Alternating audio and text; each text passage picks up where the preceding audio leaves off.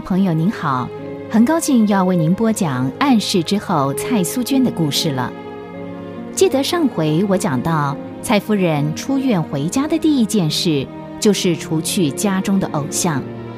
当苏娟和她的母亲把一个个的偶像摔在地上搓的时候，她的哥哥嫂嫂和家里的佣人都吓坏了，以为他们母女俩都发疯了。但是。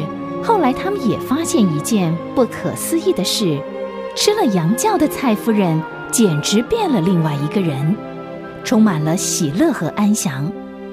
有一天，黎曼玛丽特地到蔡府来拜访蔡夫人。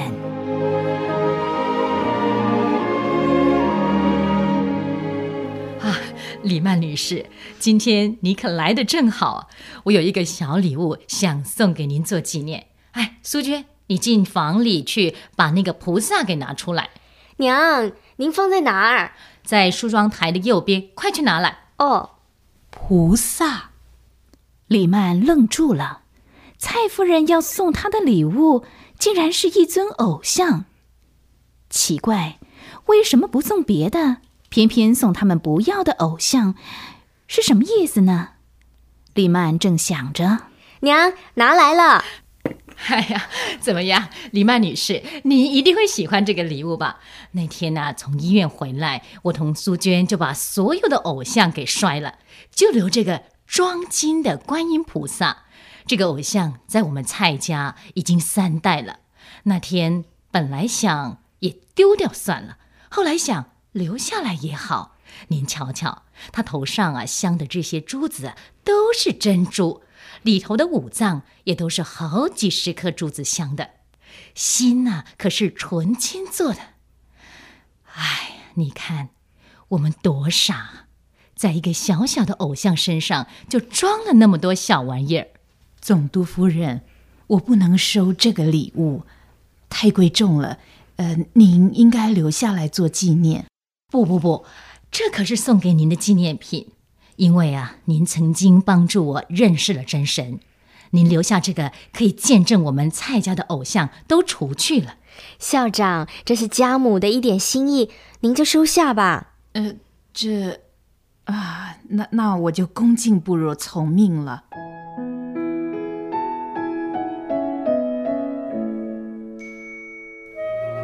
宾主的心在基督的爱里连成了一片。这一天，李曼玛丽在蔡夫人的家里受到热烈的款待。她除了得到一件意外的礼物之外，还收了一个干女儿。蔡夫人要苏娟扮李曼玛丽做干妈，就这样，他们彼此的关系也就更亲密了。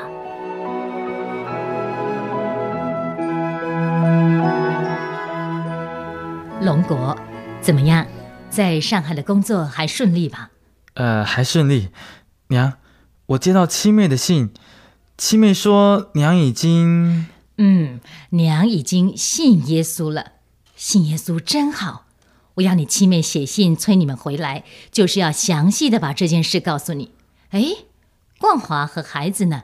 哦，他们马上来给你请安。勇于天天吵着要回来看奶奶呢。哎呀，这孩子可真乖。龙国，我想把永瑜这孩子留在身边，这样他白天上学，晚上可以教我读圣经。哎呀，不识字就是不方便。哦，娘要读书啦！永瑜要是知道啊，娘要跟他学认字，一定很开心。这孩子啊，上了几年学堂，就神气的不得了。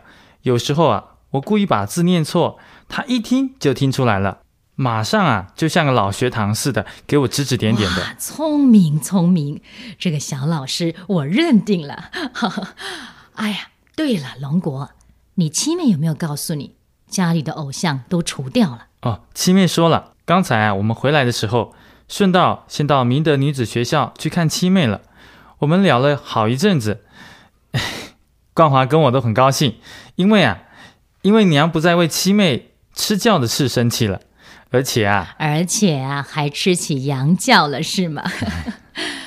哎呀，娘以前对不起你七妹，也对不起你。娘，您不要这么说。真的，那时候要不是娘拦着，说不定你跟冠华都信耶稣了。都是我不好，我太愚昧了。娘，不能怪您。其实啊，当时您的想法也是为我们好，您是怕我们背上了被祖宗的罪名。现在一切都过去了，不瞒你说，我们在上海啊也常常做礼拜，只是，只是还没有受洗。我都觉得啊，信主真好。嗯，明天是礼拜天，咱们一家都到饮料坊那个礼拜堂去做礼拜吧。你们什么时候走啊？不急，我请了半个月的假。很好，很好。我看你们就受了洗再回上海吧，这样娘也可以放心了。嗯，好啊，就在颜料坊那个小礼拜堂吗？嗯，那个外国牧师讲圣经讲的可真清楚，我好喜欢听他讲。你知道吗？那个礼拜堂就是李曼女士的父亲生前盖的，现在啊人越来越多。唉，李曼先生要是知道了，不晓得有多高兴呢。娘，您刚才说咱们全家都做礼拜，那么哥哥嫂嫂他们他们会去吗？你二哥二嫂啊，已经去了几次了，还有你两位表兄弟也已经表示要在下个月受洗了。其他人嘛，哎，刚开始啊，当然难一点了。这也难怪，娘还不是有一段很长的时间反对你七妹。慢慢来，神会听我们的祷告的。你哥哥嫂嫂他们不愿意去，也不要勉强他们，等候神的时间吧。龙国很受感动，没有想到他的母亲会变那么多，变得温柔和宽容。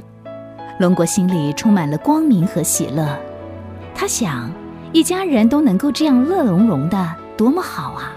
啊，对了，双喜和老高他们呢，也跟着娘去听到了，就是奶妈，嗯，慢慢来，奶妈年纪大了点，慢慢带领，有一天她也会信的。哦，对了，听七妹说，娘打算在咱们家。开一个什么什么祷告会是吧？哈哈，那是李曼女士给娘建议的。她说的也对，我们不能够白白受神的恩典，也应该为神做一点什么的。咱们家宽敞嘛，请邻居们一个礼拜来一次，听听道，喝喝茶也不错。你七妹就是一个现成的传道人，她正好啊就可以派上用场了。嗯，真好。她不但会讲，会弹琴，又会唱。娘啊！这个家庭祷告会一定会开得相当成功的。这个咱们可不敢轻易的说一定能成功，只能说啊，求耶稣感动人来听到，求耶稣感动人愿意相信真神。可惜你们就要走了，不然你也是七妹的一个好助手呢。其实娘，您就是七妹最好的支持者。七妹说啊。她只是你的助手呢。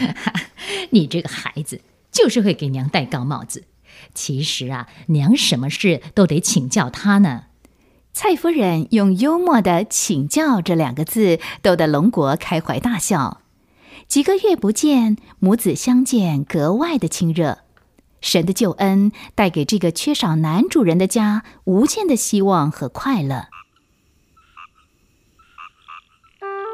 又是夜深人静的时候了，苏娟从母亲的房里出来，正想回房间的时候，哎，八哥还没睡啊？看八哥书房的灯还亮着，苏娟就慢慢的走过去。八哥，八哥，我可以进去吗？是七妹。嗯，这么晚了，你还没睡？没，刚才跟娘谈了一阵子。八哥。您明天就要回上海喽。嗯，哎，说真的，七妹，嗯，我跟你八嫂都不想回上海嘞。为什么？在家真好，可以跟你们一起去探访，也可以跟你一块教书。不过，哎，有许多事总是由不得自己。八哥，上帝对我们每一个人的计划都不一样，带领的方法、带领的时间、进度都不一样。但是有一样是相同的，他对每一个基督徒，他的希望都是一样。他希望我们在个人的岗位上见证他，荣耀他的名。七妹，谢谢你。看起来啊，我有许多地方得还向你请教呢。哪里？有许多地方我也不懂啊，像这些有关于灵命的问题，我们只有恳求神向我们指明喽。救恩的喜乐充满着蔡家，蔡家到底还会发生什么样的事情呢？他们如何见证上帝的荣耀呢？欢迎您下回继续收听《暗示之后》蔡苏娟的故事。